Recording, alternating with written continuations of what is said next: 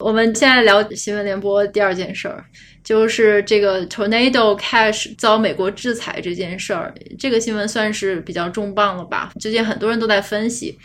今天跟魏老师想这个分析呢，可能广一点不一定，但是一定会深一点。就除了表面上我们看到的这个制裁，那是不是它深层会对整个这个 Blockchain 区块链的领域，甚至是以太坊的这个社区会不会分裂的问题，可能都会受到一些影响吧？我们来聊一下这件事儿，还是老规矩，我先阐述一下背景。那这个新闻的背景呢，就是美国财政部最近将一个叫做 Tornado Cash 的混币器列入了制裁名单，也就是他把这个系统或者说这个混币器给制裁了。那么和这个 Tornado Cash 直接关联的这个资产，就是你里边有多少资产，或者谁曾经跟这个地址进行过交互的这些资产呢，都会遭到冻结。所有的美国公民都是禁止使用。如果你用的话，你轻则数百万罚款，重则三十年入狱。那再补充一点，如果大家不知道这个 Tornado Cash 混币器是啥，其实它是一款所有人都能用的一个主要的功能是帮你隐藏你的钱流记录的这么一个东西。如果你不想被人知道你在这个链上的这个钱都去了哪儿，或者账户里有多少钱，或者谁发给你什么什么，你想隐藏你的这个钱流记录的话呢，它是一个很有用的东西。而且它的操作方法也很简单，它其实就是把你想要汇款的钱，它拆分成不同的金额，拆完了之后。你先存到它这个 Tornado Cash 里面，然后你再等一段时间，你等的这段时间，它都在里边就是给你混了。然后你等的时间越久，你的交易的隐私性就越高。过一段时间之后呢，再凭手上的这个存款的凭证，你再从 Tornado Cash 里面去提款，然后再领到一个你另外一个钱包地址中。这么一来呢，一混一等一领，然后你基本上就这个里边这个踪迹足迹就全都抹干净了。它原理其实就是把不同来源的这个加密货币混在一起，然后你再换个钱包去领，所以它就中间这个资金链就断了。那为什么要打击他呢？为什么要制裁他？就是因为很多 breaking news 都是跟他有关。其实出现过很多这个朝鲜黑客用它洗钱的这个好多次了。就最早可能是这个 Ronin 那个跨链桥被盗，然后史上最大的被盗金额就是六亿美元加密货币，它是被黑客偷走，其中大概五亿吧，就是被转入这个 Tornado Cash 里面了，然后让他洗洗洗洗完了之后呢，他就不知道去哪儿了。那后来呢？这个 FBI 调查，他发现了这个洗完之后，全都是到了北韩的这个三大黑客组织之一的一个组织里面去了。那这个其实 Ronin 跨链桥只是一个开端，后面还有好多跨链桥跟它有关，比如说什么 Harmony，还有这个 Nomad 之类的等等。所以说这个其实已经是一个 Breaking News 出现过很多次了。那么这件事呢，就是想请这个 Will 老师来分析一下。但是分析之前，我想刚才这个 AMA 之前，我仔细看了一下这个美国财政部这个公告，它的公告是说，OFAC 就是美国财政部外国资产控制办公室宣布对加密货币混币器 Tornado Cash 进行制裁。这个服务器从二零一九年创建以来，不断地被用来洗钱，处理过的加密货币的总值已经超过七十亿美元。虽然大多数加密货币活动是合法的，但是犯罪者可以通过混币器、暗网交易、暗网市场和交易所等等来逃避制裁。由于 Tornado Cash 迟迟无法提供具体的措施以阻止它定期为恶意网络行为洗钱的证明或者是措施，因此财政部主动出击，打击这款协助犯罪分子洗钱的混币器。就这里边有很多槽点，一会儿可以来分析。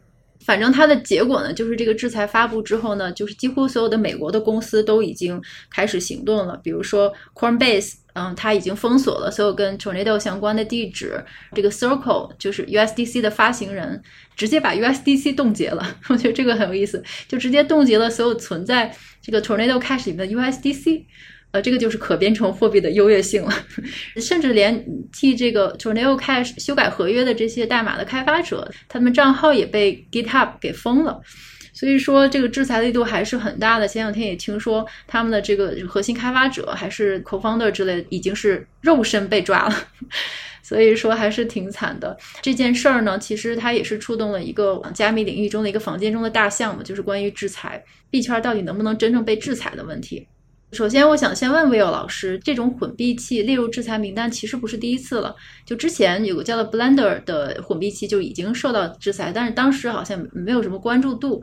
但是为什么这一次这个 Tornado Cash 就是动静这么大，而且激起了大家的强烈反抗呢？可能是在这个社群反应是非常大的，以及 Will 老师如何评价这件事儿？OK，先回应第一个这个小问题吧，然后我得展开系列点评。对，你说的这个 Tornado 被封反响这么大，前面的 Blender 那个其实连我都没有注意到过啊，所以可见确实它影响小。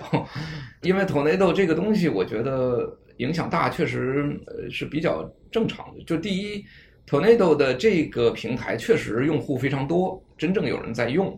嗯，我们不管它的目的是什么，不管它为什么要用，反正真的是有人在用。第二呢投内豆是这个项目本身作为一个 crypto 项目，它是发行过 token 的，也就是它的 token 现在还在市场上流通，在交易。那么它的持有者当然其实本质上都是。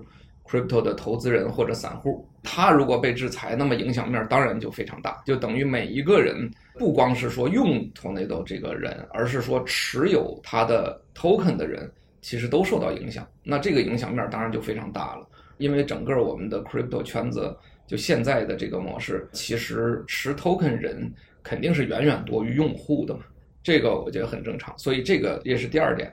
第三点呢，就是说最近流传出来的这些新闻，就是核心开发者都肉身被抓进监狱了。前两天不就出了一个段子嘛，说你看这个韩国人呐，什么三剑啊，对吧？人家还都挺好的呢，结果一个 developer 给抓进去了，太惨了，给人显示出来这个凸显法律之不公嘛。嗯，那大家马上就会映射到说，那你看，二零零八年次贷危机啊，全世界拖下水，希腊国家都破产了。到底有没有华尔街的这些人被关进监狱呢？没有。像这样的一个想法，自然就会从人们心里当中冒出来嘛。从这几个角度看，Tornado 这个事儿影响大，其实跟这个平台本身什么软件技术、用户关系都不是特别大，而是说它仍然是人们对于这种现行的法律秩序以及这种制裁方式的这么一种反应吧。既然如此呢，我们就来说说这种制裁的逻辑嘛。简单的说，就是你解决不了问题，你就去解决跟这个问题有关的人 或者制造问题的人。说白了，就这个逻辑嘛，对吧？嗯，这里边就是要系列的来点评了。第一个点评，我觉得就是跟我们上次说的一个两根金条的逻辑相关。我们现在的这种所谓的制裁手段，它建立在一个什么基础上呢？建立在一个传统的一个法律体系的这么一个基础上，就是所谓现实世界的法律这么一个基础上，你拿到了这个资产，那我可能就认为你是违法或者犯罪，这是现实世界是成立的。为什么呢？我举个例子，比如说很多受贿的人，他也说，哎，我没有主动收钱，是别人转给我的，或者说别人是通过什么什么给我的，包括像我们以前都知道说。前一段时间不是这个原来香港的一位前特首，还因为这种房子的事情，然后被起诉嘛。最后虽然是无罪，其实是无罪释放，但是他的逻辑是什么呢？就是说，你说别人便宜卖给你个房子，你可能不知情吗？那房地产过户，你难道没签字吗？基于这样的一些事实来去决定这个人违法犯罪的行为。这实际上我们在虚拟世界的性骚扰那一期其实聊到过，现代的法律体系它是只承认行为犯，不能承认思想犯。也就是说，你一定有这个行为，你就是违法犯罪。结果这个问题呢，落实到这个数字世界呢，就产生矛盾了，就是出现说，Tornado，那我可以投毒，我可以往你的钱包里来通过 Tornado 来转个零点一 USDC。我举例而言啊。比如说啊，你的钱包里有一百万 USDC，我只要通过 Tornado 给你的钱包里转零点一 USDC，完了，因为根据刚才你说，我 USDC，你整个钱包都黑了，他有义务封掉吗？所以呢，这个就你完了，你这一百万就冻结了。那这说明啥问题呢？就说明数字世界的行为这件事儿你没有界定清楚嘛。现实世界当中的行为是不包括这块儿，就这块儿在现实世界当中发生不了。但是它其实就是数字世界当中的一个行为，就咱们聊过这个事情，就是虚拟世界当中的行为怎么定义的问题。结果就在这个 Tornado 这件事儿上就暴露出来了。如果你规定跟 Tornado 协议做过交互的地址都是需要封禁，都是需要违法的话，其实你就把 interaction 这种交互定义为了一个虚拟世界的行为，然后你按照现实世界当中的行为的逻辑来规定，就是虚拟世界当中的这种行为，它的所谓主体，也就是这个地址是要负责的。嗯。这就是一种简单粗暴、生硬的、没道理的一种规定。这就其实就是落在咱们上次说的虚拟世界的行为怎么界定的问题。然后美国财政部就是说，哎，我就根据现实世界的这种行为的逻辑来类比一下就行了，简单粗暴就直接把你封了，其实就是这么个问题。所以这就回到我们上次说的，那这种数字的交换，它都是代码执行，都是完全同质化的，而且不需要接受者同意的这种状态下，你怎么能界定这样的行为呢？你如果界定行为，那么我们上次说的两根金条的逻辑就成立。面前两根金条，他俩上卫生间，你把他们兑换了一下，结果是什么呢？按照美国财政部的定义，拿到那个犯罪分子金条的合法商人被判有罪。嗯，因为你持有了犯罪所得的金条呀。为什么我们会举两根金条的例子？跟 Tornado 这个投毒是完全一样的呀。两根金条你又分别不出来，然后他俩走了，是你作为一个中间人把两根金条换了一下，结果好，你现在就可以去美国财政部举报，说我当初把他两根金条换过，所以那个合法商人现在是持有毒资，应该抓进监狱。其实就这么回事儿，这件事情就完全落在我们说的，就是虚拟世界行为的定义，以及为此应该如何监管虚拟世界当中的这些交易。就是一个非常清晰的一个问题。这次 Tornado 的这个事儿，就是给了一个非常典型的一个负面的一个状况。所以可见这件事儿其实未来应该会持续很久，直到可能大家要通过数字的立法呀，等等等等这些才能够解决。所以我觉得这件事儿的影响是非常深远的。不管你叫两根金条的模式，还是虚拟世界性骚扰的模式，就对应到虚拟世界行为这件事儿。它的这个界定，我觉得是对数字世界、对 Web Three 肯定会产生一个非常重大的一个影响。嗯，对，是的，是的。我稍微点评一下，然后魏老师继续展开系列点评。刚才魏老师提到了这个思想犯和行为犯。那这个行为犯他们的区别也挺好理解，就是行为你真正是出现了这种行为，那么就是按行为定罪，不管你这个行为的意图是什么。那另外一个思想犯呢，就是你有这念头，你就算犯罪。这让我想到，其实也是在这个例子中，其实它有一个很 subtle、很细致的一个细节，就是有可能是为什么这件事这么敏感的原因，就是说这个隐私和秘密之间的一个区别，一个红线。魏老师也提到了，Tornado Cash 其实是很多人都在用的。他之所以这次反响这么大，除了他发币，还是因为就是其实很多正常人，你不是黑客、朝鲜黑客的人，你也在用。就比如说，Vitaly 他自己曾经用 Tornado Cash 捐钱给这乌克兰嘛。主要的原因就是因为你万一这个俄罗斯政府事后追究你，那不就知道你你转钱了？所以说，有些人是想做捐款，但又不想可能是事后会对自己有一些牵连等等，他就会选择用这个匿名捐款。那维塔利也用过，比如说有些 crypto 公司，他给员工就发比特币，有的人他就不愿意让大家知道你有多少钱嘛，就是这个工资有多少，所以他可能就正常人也会用这个东西来隐藏自己的钱流。那黑客只是用户之一啦。那这里面其实有个很 subtle 的区别，就是说，像正常人用，我只是想要隐私；但是黑客用呢，我是要干坏事儿，就是一个我要要秘密。然后这两个东西呢，其实我感觉就好有点像这个思想犯的一个区别，就是你的 intention 是什么，这个没有办法分开，所以说只能是用你的这个 action，用你的行为来确定你是犯不犯法。就像美国这个财政部。我们就只看结果，呈堂证供就是黑客，他用这个 Tornado 洗过钱了，就像有个人用菜刀杀过人了，这个世界上就不应该有菜刀存在，这个菜刀全部消灭掉，妥妥的以合规来试图消灭风险的做法，站在美国政府立场上也挺难搞的，嗯，对，说的这一点正好是我想做的第二个点评，嗯。其实咱们聊过，就是关于两根金条的监管方式的问题。就是我觉得所谓的监管都是现实世界当中的监管，因为你面对的是人嘛。我们原来介绍过这个例子，就是你说我美国政府下令那段代码不能再继续跑，这个你也下不了这个令啊。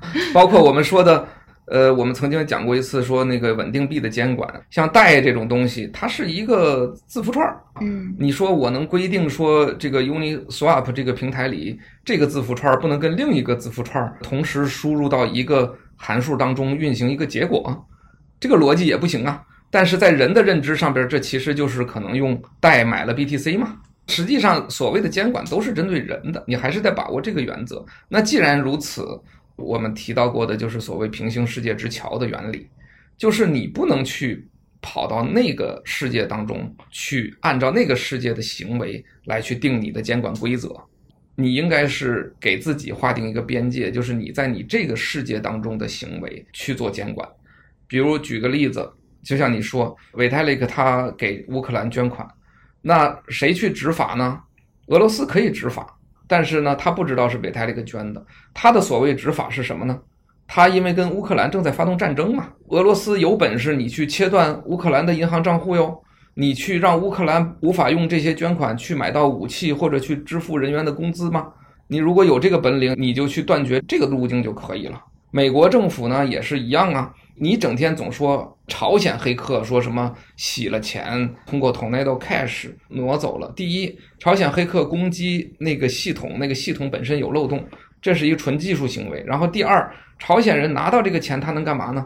买武器、买粮食。这个上次我们讨论过。如果你不阻止朝鲜能够买粮食的话，那他买粮食的行为那就是合法的，对吧？他用了什么钱，你其实也管不了。然后如果他买武器是非法的。你搞武器禁运呗，你去查那些军火商的账户呗，他们怎么突然得到一大笔钱？这笔货运给了谁？谁买的？其实所有的这些问题都是可以在现实世界当中查的。然后你说哦，其实这是一种监管的不作为，就是哎呀不行，我要从根儿上给他断绝。监管者不都是这样想吗？其实他监管也是有成本的。你说我要在海上开着军舰去拦截。这个海上运送的武器，当然不如掐断银行账户那么轻松嘛。嗯，他从他监管的角度去考虑，他采用这种方式，但这种方式是不合理的。就像你刚才说，站在美国的角度，他肯定采用他最能够从根儿上解决问题，而且是最省事儿、最低成本的方法去解决嘛。嗯，那你给别人，你就给现实世界当中那些不应该被这样对待的人造成了伤害。说白了就这个问题。我举一个更简单的例子，大家就知道哈。假设一个盗窃犯，他把这个盗窃来的一百万人民币，比如说啊，他买了一辆车啊，花了三十万，然后呢，他呢又后来吃饭啊，花了多少多少钱，然后最后手里还剩下点钱。等你把他抓住的时候呢，我们说那肯定得要去缴获这些赃物嘛。那实际上，现实世界法律是怎么处理呢？很显然，他剩到这些钱，我给他扣掉了，因为这是他现在没花的钱，证明他是盗窃的，所以我给他要抵扣。然后那辆车怎么办呢？你就得把他这个车扣掉嘛，然后去拍卖，然后得到的钱也抵扣赃款。你不能说我要把这个车啊退回给那个车行。让他把当初买车的那个钱退给我，因为这车可能都已经开过了。然后当初买车的那个车行的那笔交易，它是个合法行为呀，你不能让这个损失让那个车行去承担。更极端的是，难道那他用这个赃款吃了每一顿饭，让 他吐出来？你去跑到那个饭馆说你当初这个非法交易，来那个把钱退了，他这边吐不出来呀。问题是，你只能说饭馆把钱退了，对吧？这怎么可能嘛？所以说那些交易它发生之后。它就是它合法的。你如果说你当初没拦住，那你现在就是不是得事后承认它就是合法的？所以现实世界当中，我们的这些监管本身也是遵循这样的原则的。合法的事情是合法来解决，非法的事情非法来解。你不能说我最后说像现在 Tornado 这样吗？就跟说那个让饭馆把钱退回来一样嘛。就现在我给你地址转一个账，完了你这个地址就非法了，你得把钱退回来才行。这个不能这么去界定，所以我觉得这样的一种一刀切的这个东西呢，其实就是针对这个监管规则的一种滥用。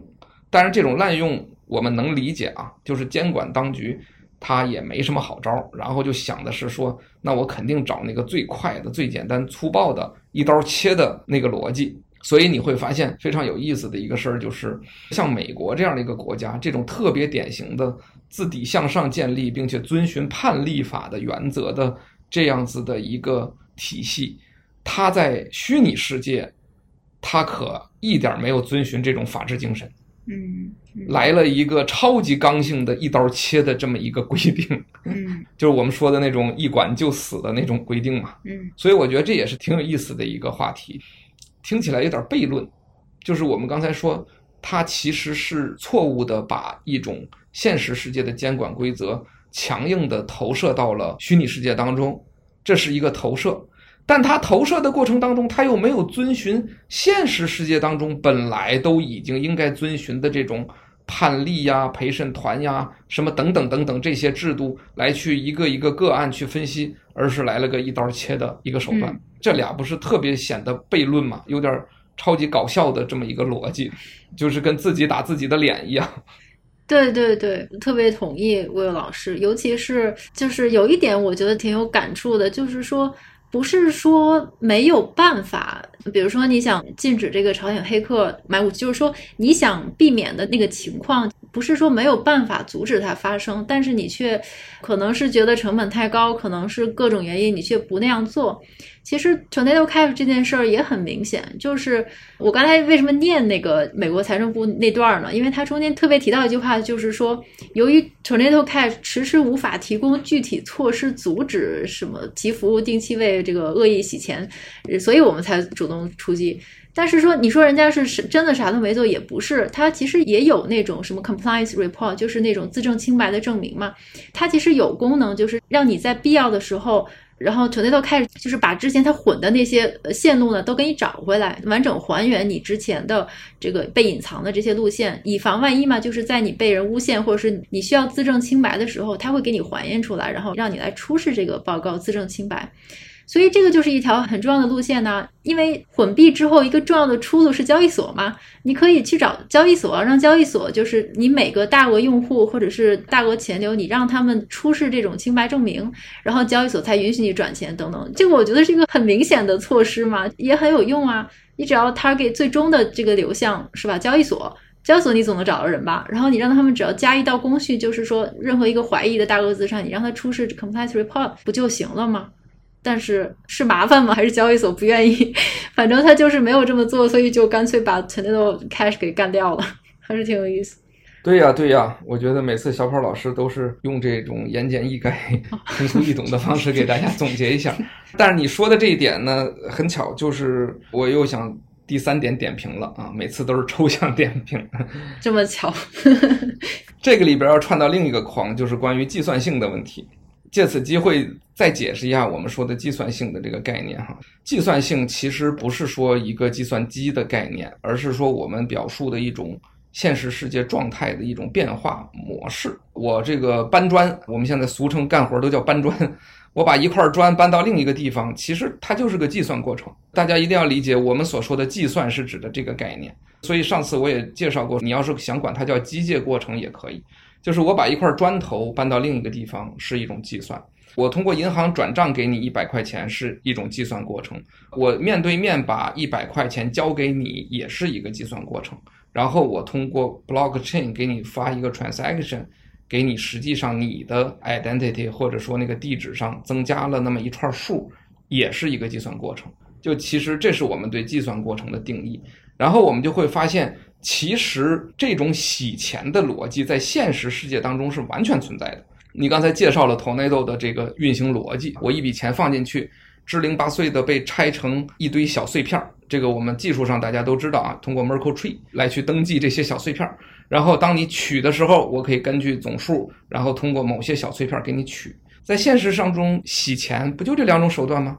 如果你是银行账户怎么办呢？一大笔钱分散到一堆账户当中，然后那一堆账户再分散到一堆账户当中，然后最后再汇总啊到一个账户当中，就完成了这个洗钱的过程。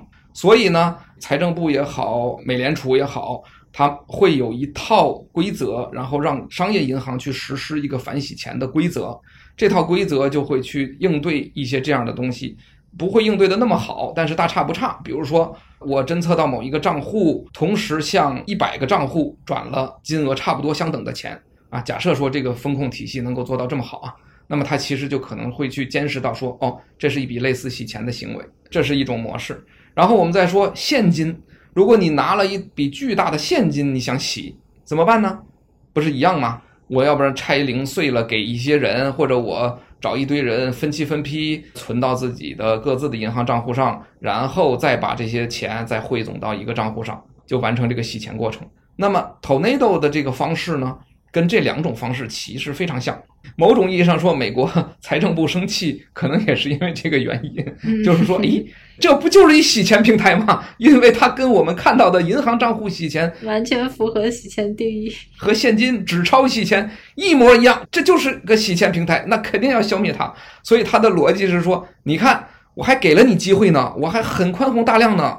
如果你能够像被监管的银行那样给我一套反洗钱的规则，出一个应对措施，说我在什么情况下我就能识别一笔钱是洗钱，然后你给我这么一套规则，说不定我还就不抓你了。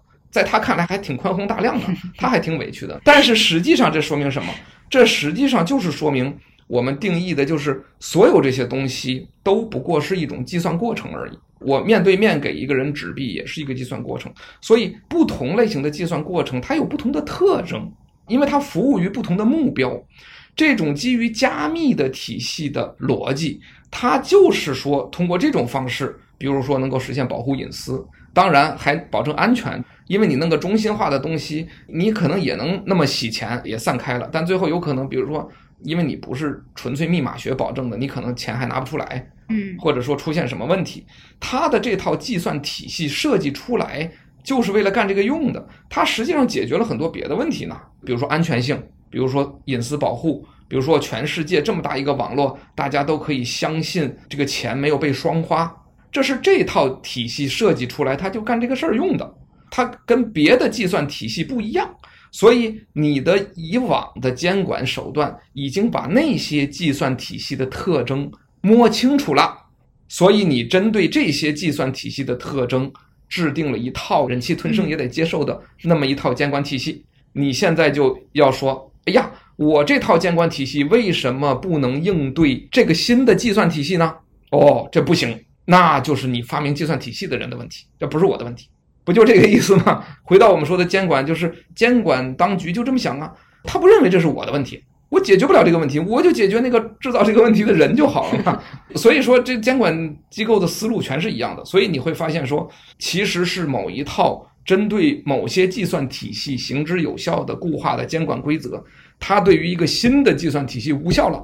而且这个新的计算体系还确实真挺复杂，到底怎么有效，我们没人知道。那你不能说是这个计算体系的问题啊，你是应该针对这个计算体系制定有效的监管规则。在有效监管规则出来之前，就请你退一步，你就把你这套体系应对到现实世界中就行了，因为这很正常啊，对吧？现实世界你还得换 USDC 呢，你还得变成美元，你才能买一个五百万美元的豪宅呢。你 Tornado 给人家一个提款凭证，说你这里边能提出来，人家卖房那老板也不敢信啊。就算是卖房老板敢信，都卖给你了。就我们说那个现实世界监管规则，哎。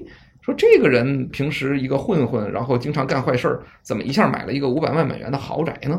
针对这个，你倒查他，然后怎么怎么发现他的问题，那也可以争取去解决嘛。当然不一定完全能解决啊。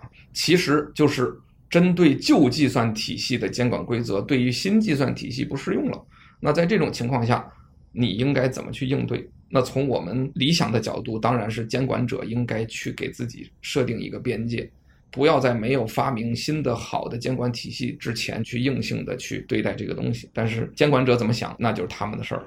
所以我觉得这第三点点评就是回到我们关于计算性的这个大框，也就是说，从这个里边我们也能够看出来说这个矛盾点在哪，就是不同计算体系之间的差异导致的一个问题。嗯，非常非常清楚。还有第四点点评吗？没了，没了。今天就是结合这个，就是想到的三件事儿。就是说，这个如何定义虚拟世界的行为？关于说两个体系之间的这种平行世界的监管边界在哪里，以及不同计算体系的这个规则应该怎么制定吧。反正就这三个点评，很清晰，很清晰。是因为我想再往下延伸一下。好的，好的。对，刚才这个魏老师也提到了，就是这件事儿其实它的影响是非常深远的，因为这次只是一个混币器，那大家自然而然就会再往下延伸。如果说开了这个先例，那个 Coinbase 那个 CEO Armstrong 他不是也推了个 Twitter，他说就是你制裁技术这件事儿，而不是制裁人，很有可能是开了一个不好的先例，可能会引起一系列你想象不到的后果。果然呢，就是大家现在开始怀疑，如果说 OFAC 就是美国财政部，他要对以太坊的某个账户进行制裁的话，是不是也是完全可以实现的？然后也就引申到了，就是 Vital 这两天的一个他的反应嘛，就是说他们也是在讨论，就是如果说监管他对这个以太坊的验证节点来进行审查的话。那会怎么样？因为这些节点其实大部分可能还是机构嘛。如果说机构全都去拥抱合规了，就是屈服于 美国财政部的淫威之下，然后大家纷纷都是。就是你要来审查，就向你妥协的话，如果说他会对验证节点进行这个协议级别的审查，那该怎么办 vitali 昨天魏老师给我发来的那篇文章，就是 vitali 的反应，就是说，如果说对验证节点进行审查，将被视为对以太坊的攻击，决定会通过共识将该节点销毁。我觉得这个反应真是太精彩了，他就是一个典型的这个加密世界理想主义者和这个慢慢的站队政府的这些机构现实主义者中的一个完美的区。分完美的不同的反应，也想请教 Will 老师，就首先，以太坊对以太坊进行审查，节点审查、账户审查是完全可以实现的吗？就是 Vitalik 这个反应意味着什么？是不是会意味着某些分裂会出现？OK OK，这个问题确实是特别好，因为昨天我看了之后，我说既然要聊，干脆今天把这个也聊了啊，因为这也是最新的新闻嘛，而且他这个表态，我觉得可以用一个词儿来形容，叫决绝。是吧？是，就是一种决绝的表态啊。先总结一下刚才那个话题啊，就是你刚说的那个问题，我觉得很对。就是你说 Coinbase 的创始人说表态说你不制裁人，而是去制裁系统，这就是一个灾难性的后果，就是落在我们刚才说的那三个点评上，特别典型。你在这计算性的模式上，你在行为的定义上，以及你在边界的突破上，你实际上都去突破到了虚拟世界。或者数字世界，所以就导致了不制裁人，而是制裁系统这么一个问题。所以就是说，它的这个概念或者理解跟我们刚才说的这几个点确实是很一致的。那从这个角度来讲，就引申出来说，我理解呢，这个 Vitalik 的这个表态呢，其实很自然，因为系统都是人运行的。比如说你的验证节点，不管是你自己的一个机房，还是你把服务器放在亚马逊的云上，还是放在哪个云上。最后你都得维护它，都得升级，都得交电费，所有的这些事儿，最终还是现实世界当中的一个系统嘛。如果你出于解决不了系统就解决人的问题，你监管当局当然可以找到这个系统的维护者，嗯，然后通过他们说，OK，我现在要要求审查你，你要把你们这个节点的运行机制向我开放，然后呢，我来规定说，哎，什么什么什么什么情况下你就不能够验证这个交易，类似这个意思嘛。其实这就像 USDC 可以冻结账户是一样的嘛，也就是说，如果监管机构能够让某一个验证节点按照它的规则去验证交易，甚至说，比如说我去找这些矿工说这个啊，你不许给某种特定的交易打包，嗯，那在这种情况下，你站在现实世界当中，你是个监管行为，但是你站在数字世界，也就是站在以太坊内部往外看。你其实就是这个系统被攻击了嘛？嗯嗯嗯，对吧？嗯，因为攻击系统是什么？攻击系统不就是改变了这个系统的行为吗？不然都正常的哪叫攻击嘛？我能攻击它，我有本事制造双花，不也是改变了这个系统的行为吗？嗯，正常就是按程序运行了。对呀。就不会有攻击，攻击就是改变了这个系统的行为。那好，如果你能够监管机构规定验证节点去改变行为，根据监管机构的要求，那我就举个例子，监管机构要求你验证双花的两笔交易都是有效的，你做不做呢？我们举这么一个具体的例子，大家一下就明白了。财政部说，那个有一笔钱是朝鲜黑客，我现在是钓鱼执法，所以呢，我要把他的那个东西。我认为它是成功，但实际上呢，我让这笔钱实际上跑到另外一个人我的地址当中去，我实现双花，然后我再把前一笔交易抹掉，对吧？那我监管机构，我想啥招都是可以的，我甚至可以监管说要求你一个验证节点实现双花。那如果这样，请问区块链不就没有意义了吗？所以说，Vitalik 这个表态，我说的是非常自然的，就是因为你如果能够规定节点行为，你其实就是对系统进行攻击。只是说，你说你让他这个行为产生什么恶果，那是事后的事儿。你的任何动作其实就是一种攻击，只是说你攻击大小或者你攻击成没成功而已。嗯，或者你攻击有没有危害性而已。没危害性的攻击也叫攻击嘛。所以从这个角度来讲，那么当然你就必须赶紧把这个被监管的节点从系统当中隔离出去，否则你的系统就处于被攻击的状态。而这个被监管的节点，你会发现它从外部的角度看，他是接受了监管当局的指令。而从内部的角度看，他就是在作恶，嗯，所以实际上他其实就是在作恶嘛。我们说的就是说，Vitalik 这个表态，我认为是好理解的，而且是非常自然的。所以昨天晚上我看到这个，我就说，哎，赶快呃就把这个一块聊了吧。其实跟刚才上边说的那个制裁系统不制裁人，其实是一模一样的逻辑。而从系统的角度来讲，必然要对此做出反抗。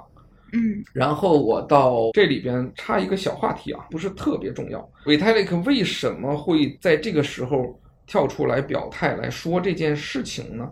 因为这件事情对于以太坊二点零至关重要。嗯，因为以太坊它现在是要从 POW 切换到 POS 的阶段。我们大家都知道，这个九月十五号差不多就要发生了。这件事情一直在被 POW 世界的人所诟病。就是因为 POS 它是基于一种投票机制，而投票本质上是持有 ETH 地址的这些节点的行为，它跟 POW 这种矿工分散在全世界以及动态计算难度值去调整，然后你哪怕一个矿池关了也会有效反应的这种机制是不一样的。嗯，这其实是 POW 对 POS 攻击的一个很重要的一个论据。这个细节我就不说了，就大概大家知道这个概念。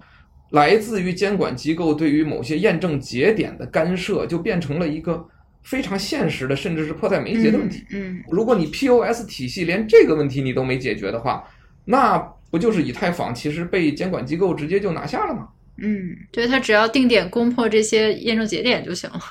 对呀，而且它是以质押投票的逻辑，那有一个什么有百分之二十质押节点的一个人，再加上一个百分之三十质押节点的人。再加上，要不然美国财政部自己质押个百分之一，这都百分之五十一了，这还能玩吗？所以这个问题，Vitalik 在借着这一次 Tornado 被制裁，然后他出来表态，为什么我说的叫决绝呢？就其实这是一种看上去非常激烈的表态，是因为如果这件事情发生而没有被有效对应的话，这个对以太坊而言，可以称作为一个灾难性的后果。嗯嗯嗯。所以这件事情可能很多人没有意识到，所以。Vitalik 在现在这个时间点，眼看着 Merge，也就是这个以太坊二点零上线还剩一个月的时间，出来做这个表态，也是赶上这个 Tornado 被制裁这件事儿，我觉得其实是非常合理的，而且也是非常紧急的这么一个事情。嗯，对，是的，就是往往是在最后关键时刻就一堆幺蛾子出来，要分叉的分叉，然后又又出现这种事儿。确实是 POW 的时候呢，你很难去控制某些节点，就是你去监管它。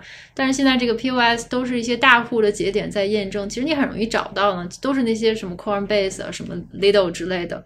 这样的话，会不会出现一种情况，就是说，虽然说 Vitalik 现在的表态很决绝，就是说你这么干你就是攻击，那么。他这么表态的，会不会大家有不同的想法？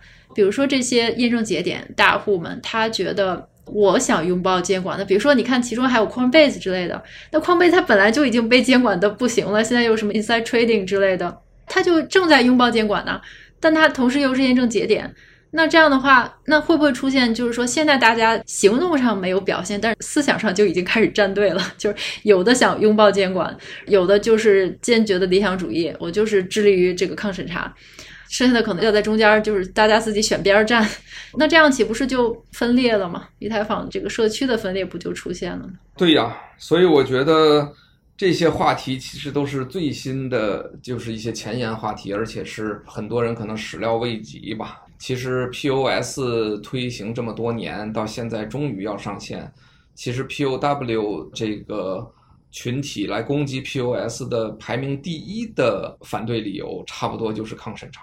嗯，所以这件事情，我认为是未来其实可能是个持续性的话题。那这件事儿，我觉得大家需要对这个态势做出一个自己的一个判断，然后引用一句最近比较流行的词儿吧。我们就拭目以待。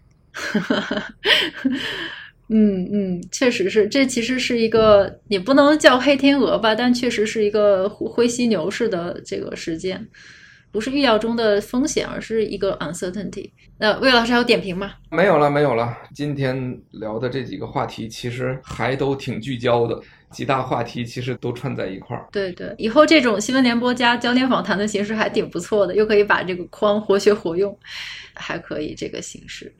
这种话题，我觉得两个好处。第一个是说信息量不需要那么大，因为围绕着具体问题。第二是说，其实借这个机会啊，把以前的好多概念给重新解释一遍，其实也挺省心的。因为大家了解以后，就不是说老是去理解新概念，我觉得也挺好的。把以前的很多没说的话都说了。好啊，大家有问题吗？那没有问题的话，今天就非常干净利落的讲完了。好啊，好啊，可以啊。这个有什么问题，群里再交流呗。嗯，好好，请大家移步群里来交流吧。嗯，好，那谢谢大家。好，谢谢魏老师。非常感谢，非常感谢。嗯，感谢小宝老师。拜拜。拜拜，拜拜。